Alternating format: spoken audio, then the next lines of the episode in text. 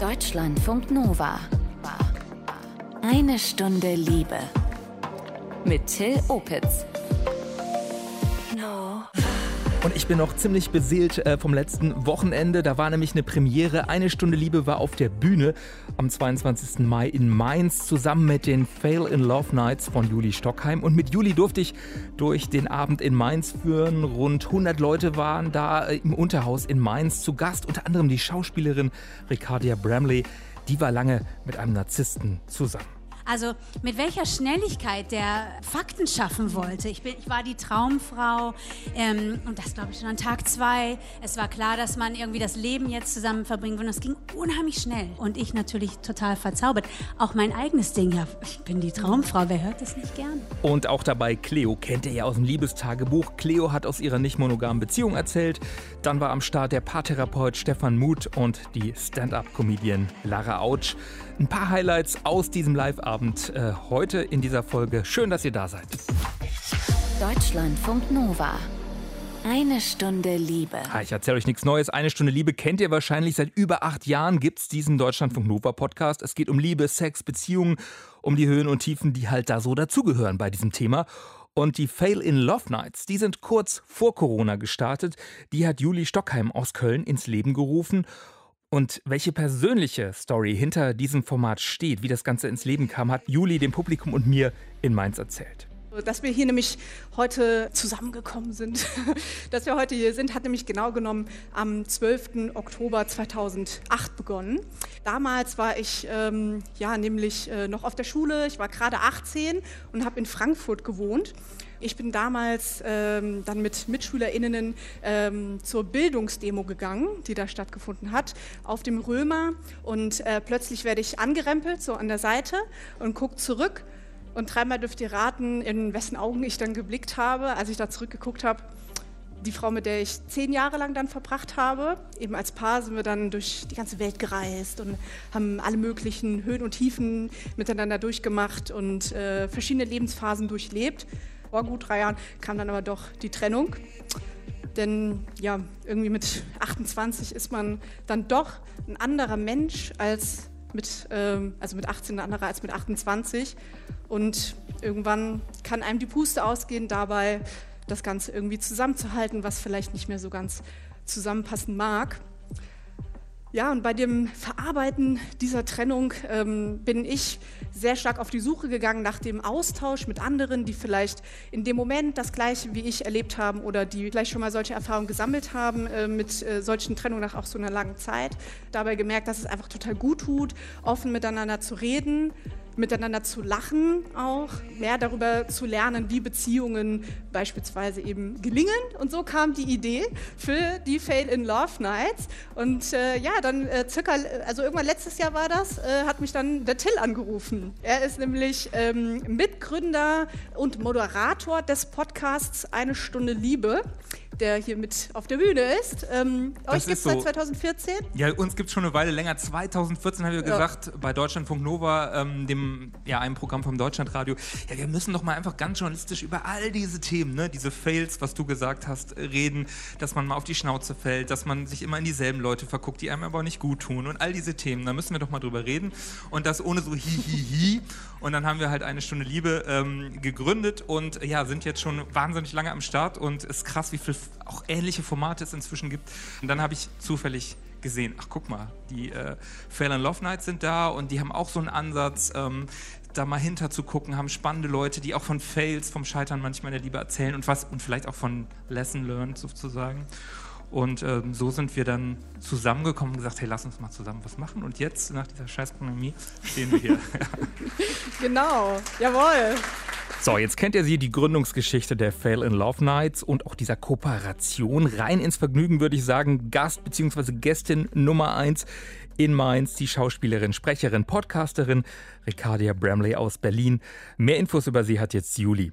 Sie wurde in England äh, geboren und ähm, ist äh, teilweise in Deutschland groß ähm, geworden und äh, ist dann irgendwann nach äh, New York gezogen und hat da für ein paar Jahre gewohnt. Heute erzählt sie euch von ihren narzisstischen Ex-Beziehungen und eben, ja, wie man einen Narzissten verlässt. Das ist ja dann immer so wichtig.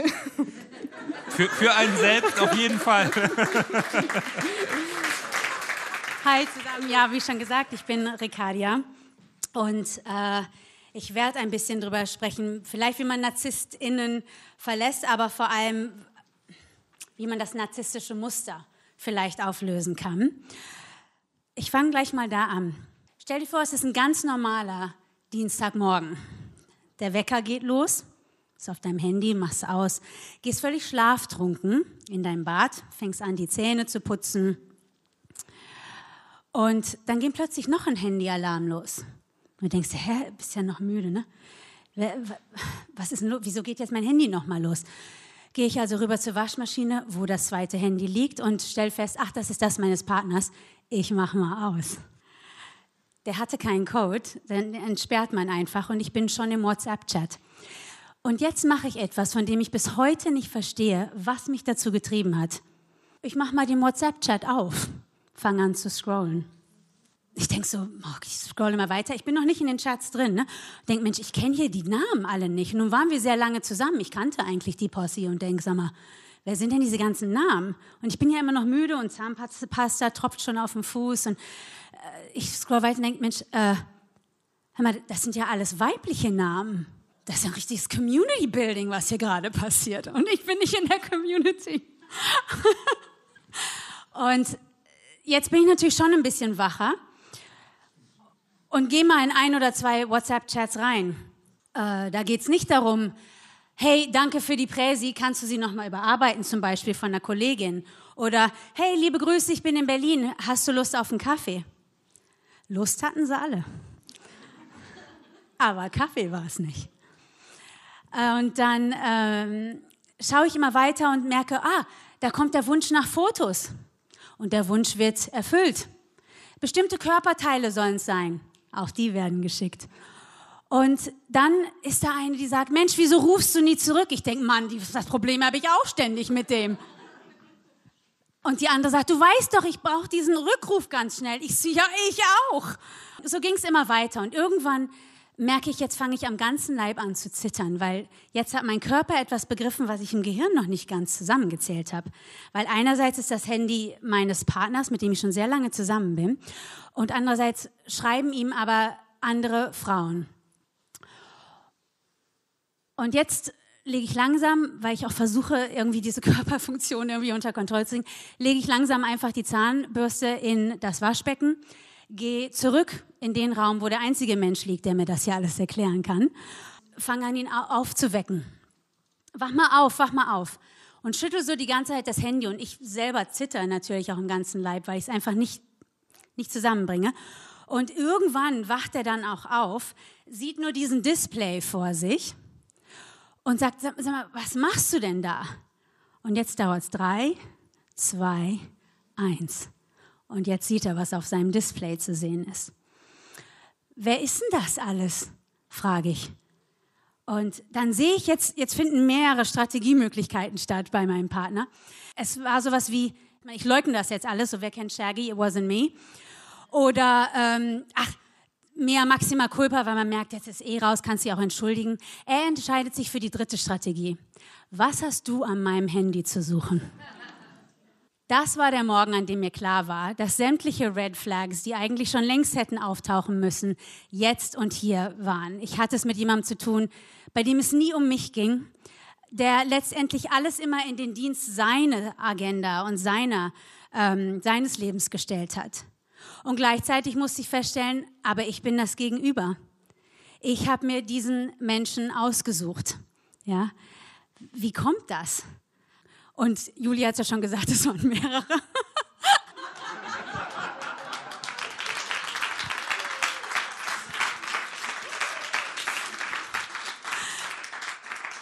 ich habe nichts anderes als diesen V wahrnehmen können. Und ich habe mich lange mit diesem mit diesem Grund beschäftigt. Warum? Und vielleicht beschäftigt dich, das, dich ja auch manchmal. Du wusstest ja, zu welchem Thema du herkommst. Wer ist mein V? Wer leuchtet in meiner Wahrnehmung so stark, dass ich links und rechts niemand mehr wahrnehme? Und warum passiert mir das? Und da ist auch schon gleich die Entscheidung gefallen. Das passiert mir nicht nochmal. Ja? Und dann bin ich auf Spurensuche gegangen. Ja, es ging mir wirklich darum, ich will das nicht mehr erleben. Ja, und dann habe ich Workshops gemacht. Ich habe mir die Gebärmutter segnen lassen. Dann habe ich Frauen gedatet, was auch interessant war. Leider war sie auch ein bisschen narzisstisch, aber immerhin, ich habe das Ding ein bisschen neu aufgemischt. Ich war in männerhassenden Gesprächsrunden. Ich war in der Spiritualität limitless unterwegs, weil ich gesagt habe, alles anders. Egal was jetzt, egal wer mir noch passiert oder was mir passiert, aber der gleiche Fehler unterläuft mir nicht. Und ich habe nach dem, was wir im Englischen Pattern Disrupt nennen, also diese Musterunterbrechung gesucht und vom banal bis, wie gesagt, sehr komplex alles probiert. Nun kam der Lockdown 2020 und ich habe gedacht, scheiße, wenn hier eh alle Regeln neu geschrieben werden, mache ich jetzt hier noch was anderes. Ich sage jetzt einfach zu allem Ja. Partys, auf die ich nicht gehen will, die dann irgendwann wieder stattfinden sollten, ich sage ja. Dates, auf die ich denke, so, mm, weiß nicht, ich sage auch ja. Ist egal.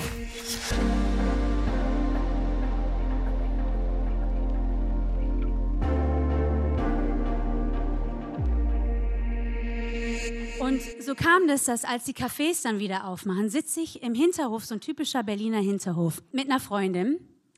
Und dann kommt auf dem Fahrrad so ein richtig nett aussehender Typ auf dem Fahrrad hier so vorbeigerollt. Und der lächelt uns total selbstbewusst und selbstverständlich an. Und ich denke mir noch, der sieht ja niedlich aus. Ja? Und dann kommt hinter ihm auf dem zweiten Fahrrad jemand, den ich schon kenne der schreibt mir doch schon seit zwei Jahren immer wieder auf Facebook, ob wir was unternehmen. Und ich mal so, nö, weil war ja kein V. Und dann halten die also an und der erste, ich nenne ihn jetzt mal Tom, der nimmt total viel Raum ein, so zehn Mandalas, ja, also totaler Pfau, erzählt von seinen Projekten, hat den totalen Redefluss und ist so im, in der Monopolisierung des Gesprächs schon quasi drin. Aber dann verlagert er es ein bisschen zu meiner Freundin, sodass ich mit dem anderen Mann sprechen kann. Und der hat eine viel leisere Stimme. Und ist auch optisch, sieht nett aus, aber ich kann jetzt nicht sagen, dass alle, alle Systeme auf Go waren irgendwie. Ne?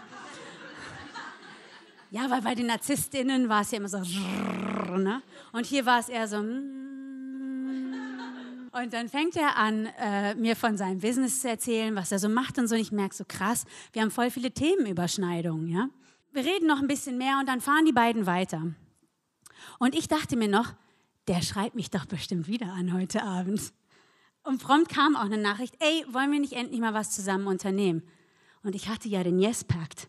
Und ich so, oh, ja, okay, gut, wir machen was zusammen.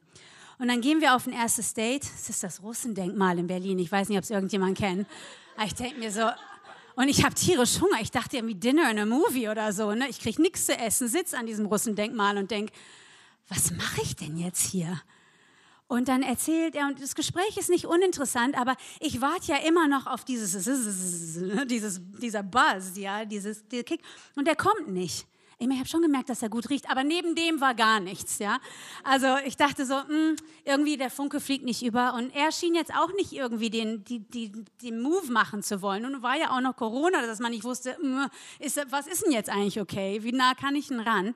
Also haben wir uns für die krasse Distanz von über 1,5 Metern entschieden und, und saßen sehr weit voneinander weg. Und dann ich so, naja gut, dann gehe ich halt nach Hause, er lässt mich auch noch nach Hause gehen, weil er macht noch Sport jetzt hier am Denkmal. Ich denke so, Alter, Thank you. Good talk. Gehe ich nach Hause und denke, von dem hörst du nie wieder. Aber wenigstens hast du Ja gesagt. Ne? Hast so ein bisschen dich mit, ähm, mit jemandem getroffen, der so gar nicht dein Interesse irgendwie erweckt hat. Und dann höre ich doch eine Woche später von ihm. Ja, das war ja total schön. Äh, warst du da? ja, also ja, hast du nicht Lust wieder? Ich bin immer noch im Ja-Pakt, ne? Ja. Ja, wir können ja auf dem Dach essen. Okay, Essen klingt schon mal gut, weil letztes Mal gab es ja nicht mehr was zu essen und Tante hat Hunger abends. Ne? Und dann lädt er mich ein und es kam eben zu diesem zweiten Date. Es hat einen guten Monat gedauert. Wir haben auch nicht viel geschrieben oder so. Und nach dem Gespräch, und ich bin gebeten, über die Details dieses Abends nicht zu sprechen, muss ich sagen, ist der Funke übergesprungen. Ja? Und das System ging auch irgendwann an. Gott sei Dank, ich hatte schon das Gefühl, Corona hat mir den Libido genommen. Ähm, und aus der Beziehung, die bis heute wirklich meine, meine schönste Beziehung war, ähm, die war wirklich zwei Jahre, ging die dann. Im Endeffekt hatten wir andere Lebenspläne, er will noch Kinder, ich nicht und so sind wir nicht zusammengeblieben. Aber was am allerbesten war, und darauf möchte ich eigentlich hinaus heute, an dieser Beziehung war, dass sie der Beweis dafür war, dass du den Radar umstellen kannst. Das dauert. Es braucht wahnsinnig viel innere Arbeit, meiner Meinung nach, zumindest in meiner Erfahrung. Vielleicht bist du schneller. Okay, es gibt drei Dinge, die musste ich erfüllen, damit ich dieses Muster hinter mir lassen kann. Ich sage das vorsichtig, weil vielleicht bin ich auch nur trockener Alkoholiker. Das erste war die Erklärung, das passiert mir nicht nochmal. Ja? Das zweite war, wie gesagt, diese innere Arbeit und alles ausprobieren. Hauptsache irgendwie diesen Pattern Disrupt herstellen. Aber das dritte war auch, sich auf was einzulassen, auf was Neues. Und zuzulassen, dass es eventuell ein bisschen langweilig wirkt am Anfang. Dass ich eventuell nicht sofort ins Bett will mit diesem Menschen. Erst beim zweiten Date. Und, und es stellt sich raus, links und rechts sind eine Menge richtig geiler Leute. Man muss nur gucken. Danke.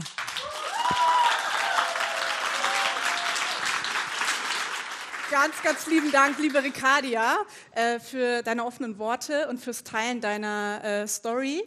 Ähm, ich gerne. Also ich weiß nicht, wie es euch ging. Also ich äh, konnte mich auf jeden Fall in einigen Dingen, äh, also konnte ich auf jeden Fall adapten und habe gedacht, ja stimmt, genau, guck mal, darauf muss ich auch achten.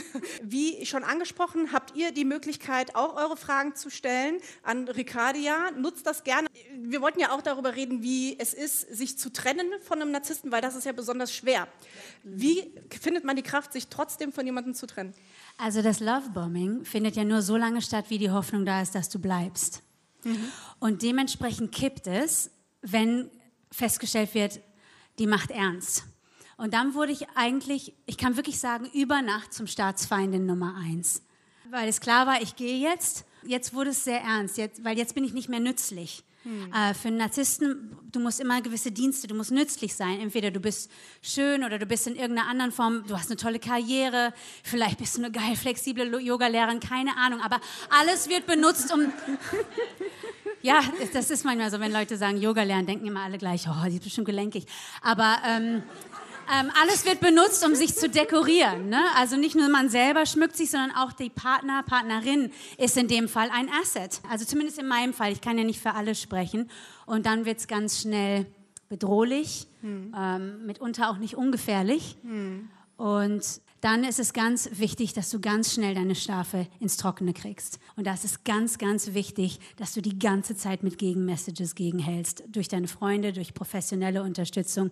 Sie ruhen eine ganze Weile nicht, bis jemand Neues auftaucht. Was war ich froh, als die Tante endlich da war. ähm, hallo, ich wollte fragen, ähm, ob äh, deine Freunde denn äh, was bemerkt haben in der Zeit, wo du mit einem Narzissten zusammen warst? Also ob dich jemand darauf aufmerksam gemacht hat und ob du vielleicht Tipps hast, wie man jemanden darauf aufmerksam machen kann? Das ist eine sehr gute Frage, weil der Teil war für mich lange mit Scham behaftet. Ich wurde nämlich gewarnt. Ganz, ganz häufig. Alle eigentlich. Also fast ohne Ausnahme haben gesagt, sag mal, bist du dir sicher? Und sie haben auch die Red Flags gesehen. Sie haben zum Beispiel gesehen, dass ich es mit jemandem zu tun hatte, der eine Sucht hat. Und ich dachte, na, das kriegen wir schon irgendwie hin. Oh, uh, you're great, now change for me. Und ähm, da muss ich sagen, da kam die Warnung und ich glaube nicht, dass man besonders viel sagen kann, wenn jemand verliebt ist. Weil guck mal, hier ist jemand, der legt mir die Welt zu Füßen und hier sind die Kritiker, die, die alle sagen, das stimmt alles nicht so ganz. Das ist nicht ganz so anziehend, wie hier ist die Welt und hier ist wieder Alleinsein und alles ist doof. Insofern weiß ich nicht, ob man mit diesen Menschen wirklich sprechen kann. Du kannst eigentlich nur warten, bis der Scherbenhaufen fällt und dann mit auflesen. Ist meine Erfahrung jetzt selber. Ähm, vielleicht hätten professionelle Leute es besser hingekriegt, aber ich war auch in Therapie sogar. Der hat gesagt, Frau Bramley, Sie und Ihr Partner stehen auf einem Pulverfass und Sie spielen die ganze Zeit mit Streichhölzern.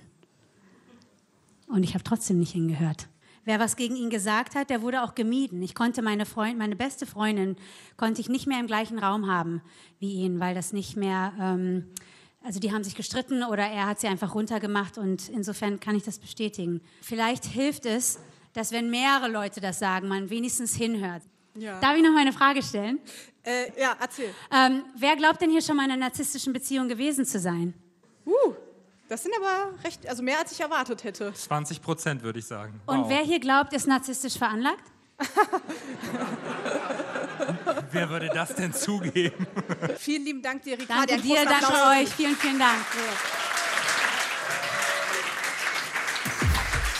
Deutschlandfunk Nova. Eine Stunde Liebe. Ich habe jetzt die Freude, äh, eine Person auf die Bühne zu bitten und begrüßen zu dürfen, die eine Stunde Liebe und Deutschlandfunk Nova schon sehr lange begleitet. Das ist Cleo. Falls ihr das Liebestagebuch das ein oder andere Mal gehört habt, werdet ihr Cleo schon mal begegnet sein. Cleo ist nicht ihr echter Name, das sagen wir mal dazu. Ähm, und sie ist ähm, seit vielen Jahren in einer glücklichen Beziehung mit ihrem Freund Roman und ähm, die haben angefangen, ich sage jetzt mal klassisch, ja, mit einer monogamen Zweierbeziehung. Und dann haben sie das Schritt für Schritt geöffnet und ähm, haben gesagt, ja, das ist eine offene Beziehung beziehungsweise eine non-monogame. Und jetzt läuft das so ein bisschen in Richtung Polyamorie. Begrüßt Cleo in Mainz mit einem tosenden Applaus. Viel Spaß. Ich mache das mehr so Poetry Slam Style. Wollte ich schon immer mal machen. Meine Version von ehrlicher Lieben ist mein Weg von monogamer zu inklusiver Liebe. Und der hat zwar wie jede ordentliche Story einen Anfang, aber was jetzt genau der Hauptteil ist, keine Ahnung. Und den Schluss, den will ich erst recht jetzt noch nicht kennen. Stattdessen habe ich für euch Szenen im Gepäck, Erinnerungssequenzen aus den letzten acht Jahren meines Liebeslebens, die hoffentlich transportieren können, warum. Hattet ihr schon immer eine offene Beziehung? Erste Sequenz. Mein Partner Roman und ich haben uns 2014 auf den sommerlichen Straßen Kölns gefunden und verliebt. Plötzlich stand er da, an einer Straßenkreuzung im sattgoldenen Abendsonnenlicht. Unterhielt sich mit einem Freund von mir, lächelte zwischendurch gelassen und verursachte, ohne es zu bemerken, dass ich nur noch den Wunsch verspürte, diesen schönen Menschen kennenzulernen. Der fortschreitende Abend trieb uns aufeinander zu und der fortschreitende Sommer wurde Herbst und wir ein Paar. Ich genoss es, nach langer Zeit endlich wieder diese Aufregung im Anfang erleben zu können, die berüchtigte New Relationship Energy. Diese Phase, in der alles einfach und hungrig und spannend ist, in der du Bauchschmerzen hast vor freudiger Anspannung und weil ihr euch noch nicht traut, voreinander zu furzen das Hormon hoch eben, das viele mit Liebe gleichsetzen und das natürlicherweise auch irgendwann nachlässt, weswegen auch viele Beziehungen gleichzeitig mit dieser Verliebtheit enden. Nach circa zweieinhalb Jahren Monogamie begann Romans und meine offene Beziehung nicht mit einem dramatischen Schlüsselmoment, sondern einfach mit Neugier. Mit dem Gedanken, dass doch das, was in diesen Büchern und Podcasts besprochen wird, theoretisch total sinnvoll klingt. Sich nicht mehr zwischen der Nähe zu zwei Menschen entscheiden zu müssen, wenn es doch die gegenseitige Zuneigung nirgendwo schmälert. Den spannenden, unerwarteten Flirt von der Party nach Hause zu begleiten, anstatt nur zu träumen, was wohl hätte werden können. Hemmungslos, mit dem fast noch fremden Menschen vor der Bühne knutschen, weil der Vibe gerade stimmt und die Musik dich so mitnimmt. Um später heimzugehen und sich in die so vertraut duftenden Arme zu kuscheln ohne Versteckspiel und ohne schlechtes Gewissen. Schöne Gedanken, aber zu schön, um auch praktisch umsetzbar zu sein? Ja, die Befürchtung hatten wir auch. Und damit waren wir nicht alleine. Ausnahmslos alle Leute, die ich über konsensuelle, also nicht monogame Beziehungen fachsimpeln hörte, sprachen von Regeln. Offene Beziehung, ha? Habt ihr dann so Regeln? Zweite und dritte Sequenz. Es ist März 2017 und ich stehe auf der Tanzfläche einer Studidisco irgendwo in Hannover. Ich bin geblendet vom grell flackernden Stroboskoplicht. Ich kneife meine Augen zusammen, um den jungen Typen besser erkennen zu können, der sich plötzlich vor mir aufgebaut hat. Meine Wahrnehmung von ihm, nicht gerade wenig getrübt von, durch Lichtverhältnisse und Bier, ist positiv. Ich, der sieht ein bisschen aus wie Alligator. Deshalb nicke ich enthusiastisch, als er mich laut gegen die Musik anbrüllt, ob ich Lust hätte, mit ihm zu knutschen. Und los geht's, an Ort und Stelle. Nur wenige Meter daneben stehen Roman und ein paar seiner Kumpels und ihnen fällt währenddessen dezent das Gesicht aus dem Gesicht. Aber ich darf das doch jetzt, denkt sich mein besoffenes Gehirn, trotzig und verwirrt. Oder war das doch ein Fehler mit dieser offenen Beziehung? Der nächste Tag bringt noch mehr schlechtes Wetter und Kater und eine leicht zerknirschte Cleo, die sich bei Roman für ihren Übermut entschuldigt. Wir reden darüber, wie es sich für ihn angefühlt hat, dabei zuzusehen, wie ich einen anderen Mann küsse. Dass er sich dabei irgendwie geschämt hat vor dem Rest unserer Gruppe. Wir treffen eine neue Absprache darüber, dass wir nichts mit anderen Leuten anfangen, wenn wir gemeinsam unterwegs sind. Okay, jetzt spult gedanklich mal zwei Jahre vor nach März 2019. Ja, da sind Roman und ich gemeinsam mit Freundinnen auf einer klassischen Karnevals-WG-Party. Die Drinks fließen in Strömen, die Möbel wurden in allen Zimmern durch fünfmal so viele Leute ersetzt und wir haben alle Bock. Bock auf Tanzen, auf Spaß haben und auf mal weitersehen, was der Abend noch so bringt. Irgendwann stellen Roman und ich fest, dass dieses laute und bunte Getümmel viel Flirtpotenzial birgt. Und wir treffen die Absprache, unsere alte Absprache, doch einfach mal auszusetzen und zu schauen, was passiert. Was passiert ist, dass wir uns beide an diesem Abend auf andere Personen einlassen, mit ihnen quatschen, lachen und rummachen, unsere Freiheiten genießen und uns das gegenseitig gönnen. Ich scheiterte zwar daran, den riesigen blonden Fuchs, den ich kennengelernt hatte, noch von einer Übernachtung bei uns zu überzeugen, aber eins habe ich an diesem Abend deutlich gespürt. Menschen und ihre Bedürfnisse ändern sich. Von Jahr zu Jahr und manchmal auch von Tag zu Tag. Deshalb sollten Beziehungsabsprachen genauso flexibel sein, sodass wir offen und ehrlich kommunizieren können. Du, heute Abend oder vor den Augen dieses Freundeskreises bitte nicht. Ein anderes Mal bedeutet es, dass wir uns gegenseitig Nähe zu anderen Menschen einräumen, selbst wenn wir das live mitbekommen, weil es uns nicht mehr per se verunsichert oder an den Gefühlen füreinander zweifeln lässt. Es ist manchmal sogar ziemlich sexy. Sexy, ha? Aber bist du denn gar nicht eifersüchtig? Sequenz 4. Doch, schon.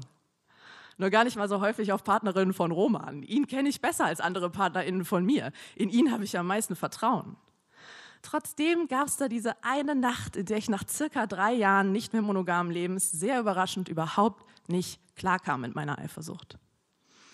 Roman war auf einem ersten Date, das so gut lief, dass die beiden sich entschieden, zu ihr nach Hause zu gehen. Ich hatte damit nicht gerechnet. Meistens dienten erste Dates bei uns eher zum Kennenlernen. Ein paar Details kannte ich auch schon über seine Partnerin des Abends. Details zu ihrer Person, ihrem Beruf und ihrem Leben, die mir ziemlich imponierten. Ich dachte, wenn ich groß bin, dann will ich auch mal so sein wie sie.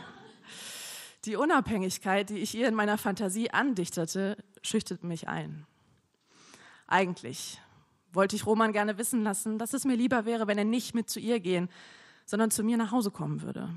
Aber es gab ein Missverständnis. Er legte sein Telefon zur Seite und ich blieb mit meinem abgewürgten Bedürfnis nach Rückversicherung allein in unserem Bett zurück. Über die Stunden, die ich dort wach lag, wuchs meine Wut. Ich entschied, weil es mir so schlecht ging, dass ich nicht mal schlafen könnte, das würde ich auch zu seinem Problem machen. Weshalb ich noch in derselben Nacht nach seiner Rückkehr einen Streit vom Zaun brach, wie wir ihn selten hatten. Dieser klassische Fail in gewaltfreier Kommunikation hat mir gezeigt, im Umgang mit meiner Eifersucht kommt es stark darauf an, was ich von mir selbst halte. So lässt sich erklären, warum ich am einen Tag Mitfreude für Romans zwischenmenschliche Erlebnisse empfinde oder wenigstens Gelassenheit und mich am nächsten Tag überfordert fühle von Verlustangst und der Sorge, nicht gut genug zu sein.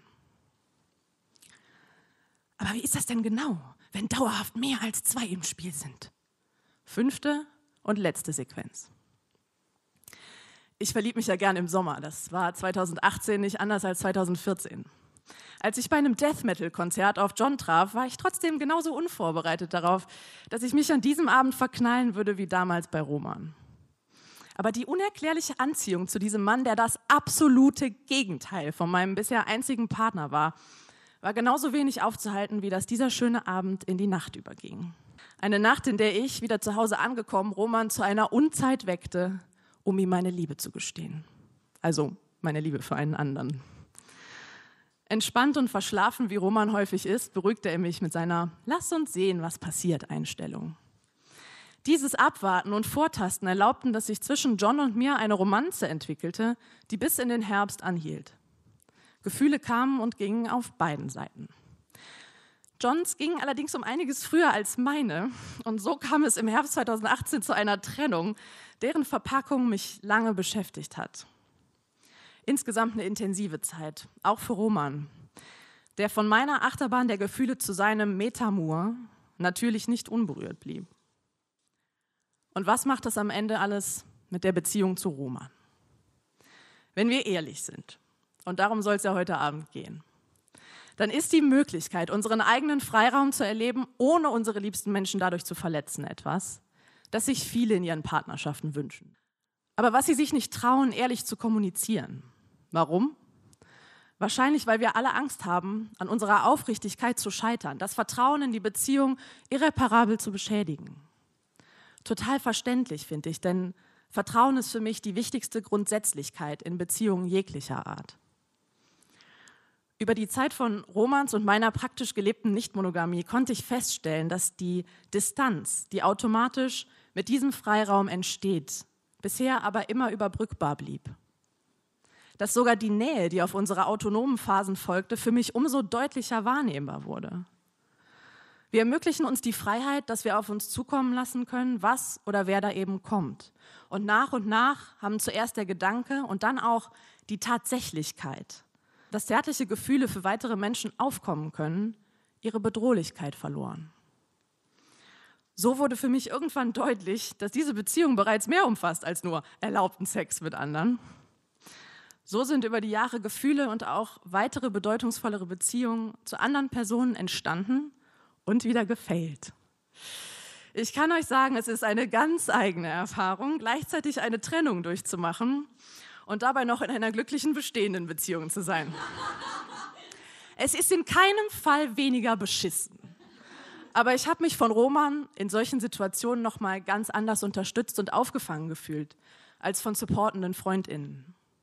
Gleichzeitig musste ich aber lernen, einen Weg zu finden, um das endgültige Scheitern von Beziehungen zu anderen Menschen zu betrauern und zu verarbeiten, ohne dabei alles auf ihm abzuladen. Ich stehe heute hier nach fünf Jahren offener Beziehung, nach bald acht Jahren liebevoller Partnerschaft mit Roman inklusive freiem Äußern von Bedürfnissen, in eine gemeinsame Wohnung ziehen und wieder auseinanderziehen, in Fernbeziehungen leben und bald wieder zusammenziehen. Und ich balanciere zwischen der latenten Sorge, unsere Beziehung letztlich doch auch mal zu vernachlässigen. Manchmal doch zu viel Autonomie zu suchen und zuzulassen. Ich habe Sorge, dass wir die Distanz, die wir eingehen, irgendwann vielleicht doch nicht mehr überbrücken können.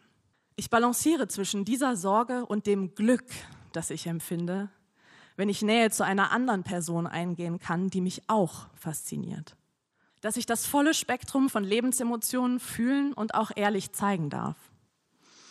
Dass ich nicht nur die Freiheit habe, mich entscheiden zu können, wie ich liebe, sondern auch, dass ich die Freiheit habe, mich nicht entscheiden zu müssen, wen ich liebe. Danke. Das war Cleo auch. Von mir nochmal ein fettes Danke fürs Teilen. Und jetzt direkt zu Lara. Lara Autsch, die heißt wirklich so Comedienne des Abends. Äh, denn Comedy, finde ich, macht diesen ganzen Liebes-, Beziehungs-, Dating-Wahnsinn, der ja manchmal dann doch ist, etwas erträglicher oder zumindest spaßvoller. Hier ist Lara. Das bin ich. Hallo.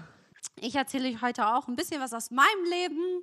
Einfach, weil ich finde, dass das auch ein wichtiges Thema ist, worüber man sprechen sollte also Stillen in der Öffentlichkeit. Ja, es ist immer noch ziemlich kontroverses Thema und ich verstehe es nicht. Ich war neulich in einem Café und dann kam die Bedienung auf mich zu und meinte so, äh, Entschuldigung, das hier ist ein Café, können Sie bitte Ihre Brüste einpacken? Ja, ich fand es ziemlich rückschrittlich und übertrieben, nur weil ich kein Kind habe. Ja, ich bin jetzt tatsächlich auch seit elf Monaten Single. Ja, so habe ich auch reagiert, als ich das erfahren habe. Konnte ich gar nicht glauben, ich Rakete, hey. Grundsätzlich ist es aber schon mein Ziel, wenn ich ausgehe, dass ich auch was mit nach Hause nehme, klar.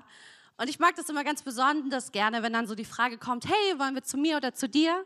Weil ich möchte mal, dass wir zu mir gehen, denn ich habe einen Pappaufsteller von Uwe Seeler. Ja, kennt ihr Uwe? Für die Leute, die ihn jetzt nicht kennen, das ist so ein Ex-Profi-Fußballspieler, der mittlerweile 83 ist. Aber auf meiner Pappe ist es erst 73, weil ich habe den schon zehn Jahre. bin ja nicht pervers. das ist ein richtig cooler Dude, wenn du ihn siehst, du willst einfach mit ihm befreundet sein. Er ist so lebensgroß wie ich und er hat so einen Edeka-Korb in der Hand und so einen Deutschlandschal um den Hals und im Korb sind so Bananen und ein Eistee von gut und günstig. Ich mag Männer, die auf den Preis achten und eine Wuvu-Seele, einfach ein richtig cooler Dude, ne? Und dann kommt immer so die Frage, ja, und äh, wohnst du denn alleine? Sage ich immer so, nee, ich wohne in einer WG. Ich wohne zusammen mit Uwe. Aber ich bin mir sicher, ihr werdet euch gut verstehen.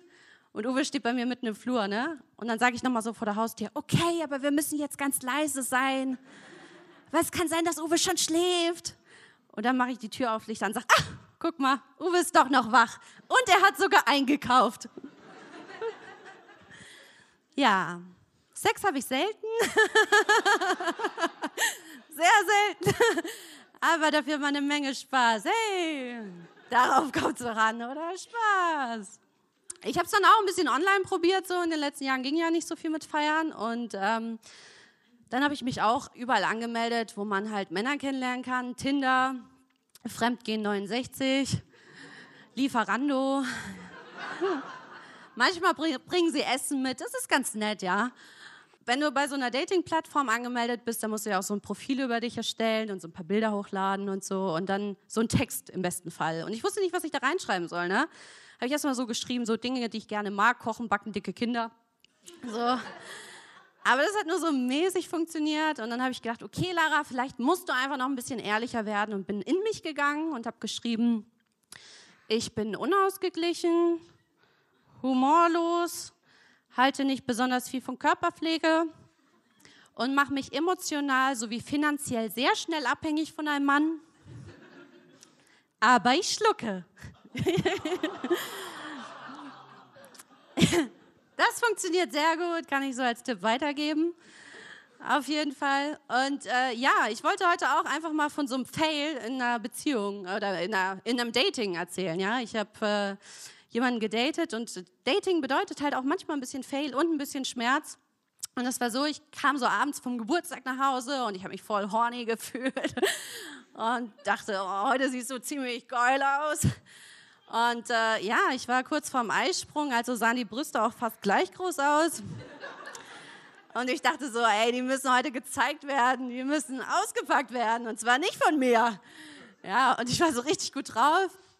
Und mit ihm hatte ich schon so länger geschrieben und äh, ja, wir haben uns dann auch so ein bisschen hochgestachelt. So, ah, was hast du an?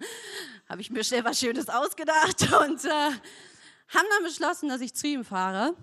Es war mittlerweile aber schon halb vier nachts geworden. Auf jeden Fall sind die Bahn nicht mehr gefahren zu ihm, ne? weil es war unter der Woche und ich wohne halt in Köln, also habe ich auch kein Auto. Mein Fahrrad hatte einen Platten und ich wusste echt nicht, wie ich zu ihm kommen soll, aber ich war halt horny und ja, dann habe ich mich einfach so in meinem Zimmer umgeguckt, dachte so, ah, wie komme ich denn jetzt zu ihm? Und in meiner Ecke lagen dann noch meine alten Inliner, die ich zu dem Zeitpunkt einfach fünf Jahre nicht mehr benutzt habe. Ich bin auch vorher noch duschen gegangen, so es war komplett umsonst. Und in meinem Kopf war ich einfach so Holiday on Ice mäßig, so bin ich einfach so ganz geschmeidig da hinten. Auf der Hälfte des Wegs bin ich dann auch noch hingeknallt total und habe mir die Hose aufgerissen, mein Knie war blutig. Ich sah aus, als komme ich vom Date. und ich war echt so kurz vorm Heulen und wusste nicht so, okay, fahre ich jetzt weiter oder fahre ich nach Hause? Aber ich war immer noch horny. und dann dachte ich, okay, er nimmt dich auch so, gehst du einfach weiter. Und war dann bei ihm und äh, ja, der hat auch ehrlich gesagt gar nicht gefragt, was mit meinem Knie ist. Wahrscheinlich, weil er mich vom, vom Schreiben schon kannte. gedacht hat, okay, das ist halt die Lara, ouch. ja, Name ist Programm. Und ähm, auf jeden Fall haben wir dann so rumgemacht und ich weiß nicht, das kennt ihr bestimmt, alles hat einfach nicht harmoniert. Es hat einfach nicht geweibt. Es war einfach. Äh. Aber ich war immer noch horny. also habe ich dann einfach mit ihm rumgemacht und dachte so, ja, egal, in fünf Minuten ist ja bestimmt gleich vorbei. Ja, Pussekuchen anderthalb Stunden später, rumgeratter, war ich dann richtig durch. Echt, meine beiden Knie waren durch und ich war einfach nur müde. Und ich wollte einfach nur schlafen. Ne? Ich war einfach todesmüde und dachte so, okay, jetzt, jetzt einfach ins Bett, einfach schlafen. Und dann guckt er so mich an und meint so, ähm, du Lara, ich weiß nicht, habe ich es erwähnt, dass ich in einer offenen Beziehung bin? Und ich so, nein. Also ja, also meine Freunde und ich, wir haben halt nur eine Regel, ähm, dass niemand bei uns übernachten darf. Ich so, äh, cool. Ja, und dann habe ich meine Inliner wieder genommen und bin nach Hause gefahren. Ja, das war's von mir. Vielen Dank, meine Freunde. Lara Autsch war das. Wo, wann, wie es mehr von Lara zu hören gibt, zu sehen, das checkt ihr am besten auf Laras Insta-Account. Last but not least war in Mainz Stefan Muth auf der Bühne. Er ist Paar- und Sexualtherapeut mit einer eigenen Praxis in Mainz-Kostheim. Ja, nach Comedy äh, jetzt Tipps vom Paartherapeuten. Ähm, für alle, die jetzt konkrete Tipps für Beziehungen von mir erwarten, die werde ich leider enttäuschen müssen. Weil, oh, ja, ja, vielleicht doch ein paar Kleinigkeiten, aber ich weiß nicht, was gute, ich weiß nicht, was gute Beziehung ist. Ich weiß auch nicht, was guter Sex ist.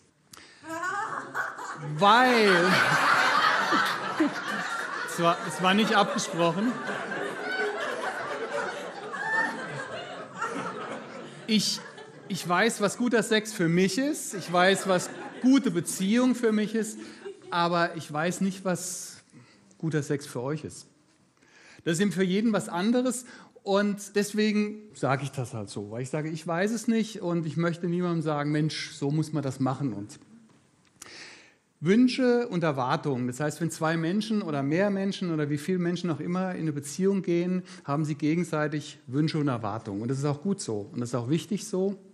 Nur wenn ich meine Wünsche und Erwartungen kenne und die Wünsche und Erwartungen meiner Partnerin, meines Partners, wem auch immer, kann ich wirklich auch eine, eine gute Beziehung führen.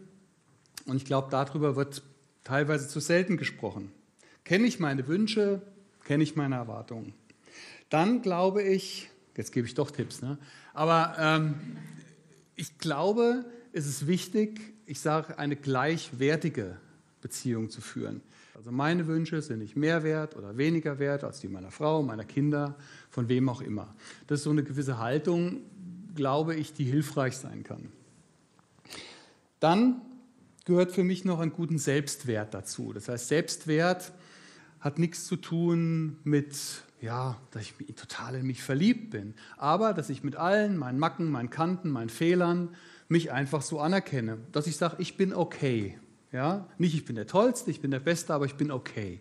Und die glücklichsten Paare, glaube ich, sind die Paare, die das Anderssein des Partners oder der Partnerin als Bereicherung für das eigene Leben erleben. Das heißt also, dass ich sage, okay, ja, mein Partner ist vielleicht ein bisschen so lockerer drauf, ich bin ein bisschen ruhiger, das ergänzt sich. Also Unterschiede nicht als Trennendes, sondern eher als Ergänzendes zu erleben. Das ist, glaube ich, auch so etwas, was hilfreich sein kann. Ja, Narzissten, wir haben ja die beiden tollen Geschichten gehört. Ich kriege ja immer nur Beziehungen mit, wenn sie nicht funktionieren. Das heißt also, kann ich jetzt auch nicht sagen. Das heißt, ich weiß nicht, was ist ja, üblich, normal. Ja? Ich sag mal, wenn, wenn, wenn manchmal Paare fragen, ja, aber Mut, das ist doch nicht normal, irgendwie nur alle zwei Monate zusammen schlafen, das ist doch nicht normal. Und ich sage dann immer, naja, normal ist von zweimal im Jahr bis fünfmal am Tag. Also es gibt keine Normalität. Ich glaube, das ist auch so ein, so ein Ding, dass man sagt, also das ist normal, so muss es sein. Ja, wie ist es bei Narzissten? Wir haben ja vorhin schon gehört, Narzissten haben oft einen geringen Selbstwert. Ich kenne Professoren, die treten total selbstsicher auf. Die können vor, vor Tausenden von Leuten reden, ohne mit der Wimper zu zucken. Wenn sie aber Kritik hören oder irgendwo ein kleiner Student sich meldet und sagt, äh, ich glaube, was Sie da erzählen, ist ziemlicher Blödsinn, wie er dann reagiert, dann wird sofort klar, ist mein Selbstwert gut? Kann ich kritisiert werden? Darf ich kritisiert werden? Das ist bei Narzissten eben oft auch so. Ja, dass wenn sie Kritik hören, wenn sie abgelehnt werden oder wie in dieser Trennungssituation beschrieben, dann auf einmal aussehen, die machen ständig Beziehungen, beenden die, aber in dem Moment, wo jemand sagt, nö, dich mag ich nicht mehr, dann geht's los, ja, weil dann wird an dem Selbstwert gekratzt und dann wird, passiert eben leider sowas, wie du auch schon erlebt hast. Grundsätzlich bin ich aber dagegen, dass sich Paare Diagnosen verteilen. Ja, das heißt also, Narzissmus ist eine Diagnose und äh, du bist so und du bist so und du bist so. Ähm, ich glaube, wichtiger ist es, werden meine Wünsche und Erwartungen wirklich, finden die einen Stellenwert und kommen die zur Geltung. Ja, weil die Ausprägung, haben wir auch schon gehört, ist, äh, ist unterschiedlich. Ja, es gibt nicht den Narzissten und den Nicht-Narzissten. Es gibt auch ganz viele Menschen, die mit einem Menschen, der eher narzisstische, narzisstische Züge hat, vielleicht auch ganz zufrieden ist. Ja, ja, wir können sagen, es kann doch nicht sein oder doch, das kann sein. Aber trotzdem glaube ich, ist es wichtig, wenn, solange meine Wünsche und Erwartungen erfüllt werden. Also ich plädiere für konstruktiven Egoismus. Wir haben alle gelernt, Egoismus ist scheiße, das macht man nicht. Egoistisch sein ist ganz, ganz, ganz furchtbar. Wer Egoist ist, das ist, ist fast noch schlimmer als Narzisst oder genauso schlimm. Konstruktiver Egoismus heißt, ich kenne meine Wünsche und Erwartungen an mein Leben. Ich habe Ziele, die ich in meinem Leben verfolge. Ich darf diese Ziele auch proaktiv verfolgen, aber ich gehe dabei nicht über Leichen und ich achte mein soziales Umfeld. Und ich versuche, alle anderen Menschen so wenig wie möglich damit zu schädigen. Dann haben wir noch das andere Thema. Ich glaube, es gibt keine Beziehungsform auf dieser Welt, welche nicht kontrovers diskutiert werden kann. Was ist die richtige? Ist monogam richtig? Also ich glaube, momentan würden wir heute Abend fragen, ja, wer findet denn monogam total toll? Würden sagen, oh, ne, alter Kram, so monogam und so, das macht man nicht mehr. Ja, ähm, ja, in den 60ern, ja, wer zweimal mit der gleichen pennt, gehört schon zum Establishment, ja. So, ne, so, ich bin ja schon ein bisschen älter. Ich gehörte meist zum, äh, zum Establishment, ja. Ähm, und ich glaube, auch jede Beziehung hat ihren Preis. Es gibt Menschen, die wollen in vollkommener Unabhängigkeit tief und innig eine Beziehung führen. Das beißt sich. Ähm, wenn ich sage Preis, meine ich jetzt nicht Euros, aber jede Beziehung hat einen Preis, bedeutet, wenn ich mich für eine Beziehungsform entscheide, egal welche das ist, dann gibt es gewisse Dinge, die eben, das hängt natürlich auch von den Menschen ab, gehen oder nicht funktionieren, ja, auf die ich dann verzichte. Entscheidend ist, zahle ich den Preis gerne. Das heißt also, wenn ich sage, ich führe eine monogame Beziehung, ich oute mich jetzt mal hier, eine richtig monogame Beziehung meine ich, ähm, also richtig. Ähm,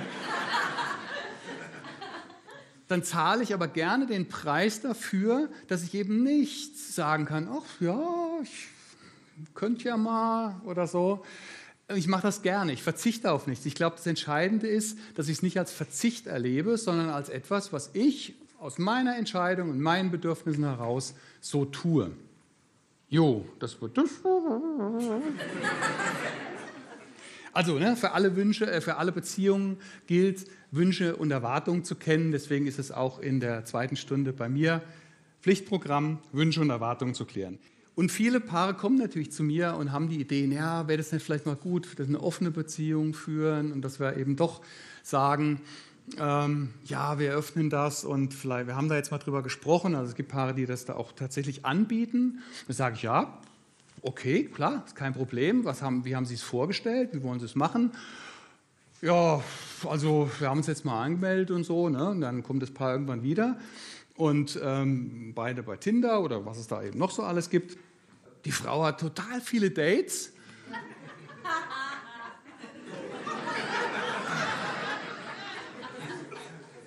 Der Mann nicht so viele, also null.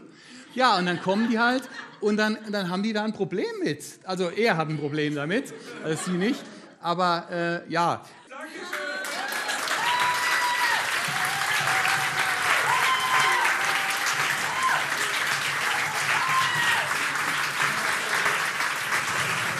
Super Premiere, würde ich sagen. Sehr gut. Dankeschön. Und ja, das auf der anderen Rheinseite, ne? Ja, vielleicht komme ich öfters. Das ist schön. das, das macht Spaß.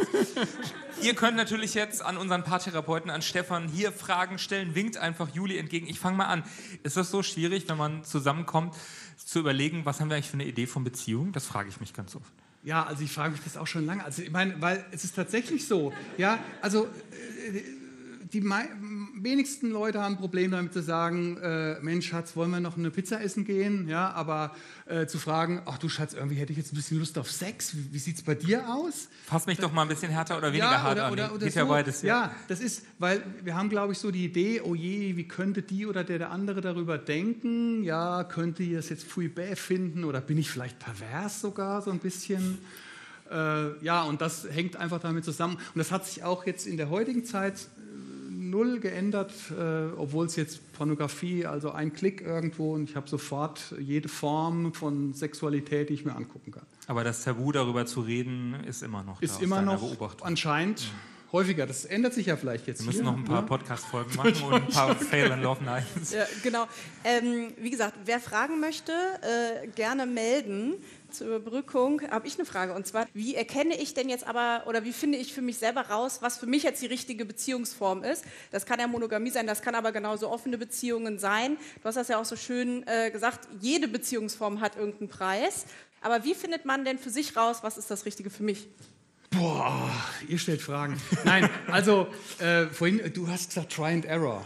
Ne? Ist natürlich ein Weg. Ne? Das kann ich machen. Äh, try and Error, ich probiere das einfach aus und wenn ich es dann blöd finde, lasse ich es. Ähm, das ist halt, wenn ich erstmal verheiratet bin, dann schwierig. Ja? Aber ich, ich glaube, viel, viel, viel, also die meisten Menschen äh, machen sich zu wenig Gedanken über das, was sie wirklich wollen. Also bei, bei Uli Clement äh, in der, in der Sexualtherapieausbildung, da haben wir so eine Partnerübung gemacht und dann ähm, da sagt so, jetzt sagt ihr euch mal zehn Minuten, was euch abturnt, was ihr total furchtbar findet, und zehn Minuten, was euch anturnt. Was einen abturnt, ist meistens schneller da, als das, was einen vielleicht anmacht. Ja? Vielleicht sollte man sich einfach darüber Gedanken machen und dann eben gucken, bin ich froh und zufrieden in der Beziehung, die ich gerade habe. Ja, zahle ich meine Preise noch gerne? Mhm. Ja, es ist so ein bisschen unromantisch, das Modell, aber... aber Dann war hier vorne noch eine Frage. Bitte. Ähm, ich wollte mal fragen, es gibt ja viele Menschen, zumindest kenne ich viele Menschen, die erstens mal mit einem Vertrauenproblem haben, nachdem sie eben öfters gefehlt sind. Und äh, auch ein Selbstwertgefühlproblem, das kommt vielleicht manchmal auch zusammen. Die dürfen ja eigentlich gar keine Beziehung mehr eingehen, oder? Also nach dem, was Sie sagen, eine Beziehung kann ja eigentlich nur ge- ge- gehen, wenn der Selbstwertgefühl da ist, also wenn jemand Selbstwert hat und mit Vertrauen. Also das wird, kriegt man auch immer gesagt. Das heißt, ohne Vertrauen geht keine Beziehung. Also wie macht man das dann? Lässt man es dann bleiben? Ist das so ein bisschen dieses, nur wer sich selbst liebt, kann auch andere lieben? Ja, das, äh, ja na, ein bisschen was ist da schon dran. Aber das, der Selbstwert ist genau wie alles ja nicht voll da oder voll weg. Ja? Ich glaube aber, dass wir alle, das hängt aber auch in unserer Erziehung einfach, alle ein Problem haben, uns selber wirklich gut zu akzeptieren. Aber das fängt in der, in der Schule schon an oder im Kindergarten. Wann gibt's, es gibt Lob für das schönste Bild, es gibt Lob für die beste Note, für gutes Verhalten. Ja, ich sage immer, wir sollten unsere Kinder, wenn sie popelnd auf der Nase, äh, in, popelnd in der Nase bohren, auf dem Sofa sitzen, sollten wir sagen, hey, ich finde es total toll, dass du da bist. Ja, also nicht immer alles knüpfen an Leistung und Erfolg, ja. Ja, und äh, Selbstwert, also ich sage bewusst nicht Selbstwertgefühl, weil ich glaube, es ist kein Gefühl, sondern das schreibe ich mir unbewusst zu. Ne? Also das ist mein Selbstwertregler. Hey, ich bin okay, aber ich würde nicht sagen, nur mit einem super tollen, stabilen Selbstwert kann man eine glückliche Beziehung führen. Das glaube ich nicht, aber es hilft. Ja, gut, das glaube ich. Da habe ich auch noch eine ergänzende Frage. zu. Und zwar, es wird ja immer ganz viel davon erzählt, Selbstwert, Selbstwert. Ähm, hast du denn auch Tipps, äh, wie man sozusagen seinen Selbstwert aufbauen kann? Gerade auch von der, meiner Vorrednerin, äh, auch daran anknüpfend, wenn man ähm, Erfahrungen gemacht hat, die eben das runtergezogen haben. Ja, also äh, äh, Harley Stavemann aus Hamburg, den, den mag ich ganz gerne, der äh, Verfechter der kognitiven Verhaltenstherapie, äh, der lässt Leute tatsächlich so Selbstwertübungen machen. Ne? Zum Beispiel ich fahre Straßenbahn und sage dann äh, die Haltestellen an, laut. Ne? Oder Nächster Halt, Mainz, Hauptbahnhof. Also ich, ich, weiß, ich weiß, nicht, ich mache das in der Regel nicht, auf jeden Fall nicht in Mainz. Und äh, dann gibt es andere Tipps, zum Beispiel, ja, aber es geht wirklich darum, weg von dem, was denken die anderen zu kommen. Ja? Also manche sagen, okay, äh, leeren Einkaufswagen in Aldi reinfahren und dann direkt mit dem leeren Einkaufswagen wieder zurückfahren, an der Kassiererin vorbei. Ich habe nichts gefunden, ich wollte heute nichts. Ja? Also äh, ich glaube aber, was, was, was, was noch wichtiger ist, ist Eigenlob. Also Eigenlob stinkt nicht, das will ich heute noch loswerden. Eigenlob duftet zuckersüß. Es wird nur meistens mit Prahlerei verwechselt. Eigenlob kriegt keiner mit, das mache ich mit schnell. mir aus. Das heißt, Eigenlob mache ich mit mir aus äh, und das sieht auch keiner. Ja? Ich klopfe mir nur auf meine innere Schulter, also das mache ich nicht so, sondern das sieht niemand. Und das mache ich für die Punkte, äh, die mir eben schwerfallen. Ja? Also wenn ich meine pubertierende Tochter nicht anschreie, sondern das konstruktiv klären kann, lobe ich mich direkt dafür und sage ich, hey, das hast du heute gut gemacht, du hast die Beziehung heute mal nicht total vergiftet. Und das meine ich tot ernst. Und immer wenn ich meinen Klienten, Klienten frage, haben sie sich gelobt, dann kommt fast immer, oh, nee, habe ich vergessen oder ach, es gab gar nichts, für was ich mich loben konnte. Ne? Äh, doch, es gibt jeden Tag was, für das ich mich loben kann, wo ich sagen kann, hey, das hast du gut gemacht. Ja, das klingt jetzt, ne, also, aber nicht, also Prahlerei ist das andere. Ne? Schaut her, ich bin der beste Paartherapeut im Rhein-Main-Gebiet. Das stinkt. Das stinkt. Und das, ist, das stinkt wirklich. Und das äh, ist damit auch nicht gemeint. Ja? Kostet Mühe. Dankeschön, Stefan Huth aus Mainz-Kostheim.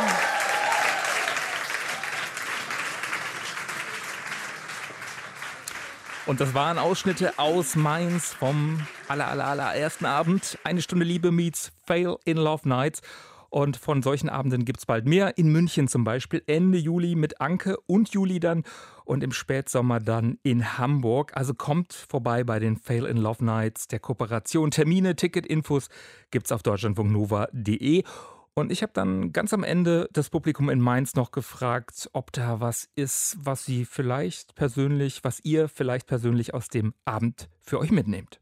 Also ich habe den Programmpunkt von dem nicht monogamen Beziehungen sehr interessant gefunden.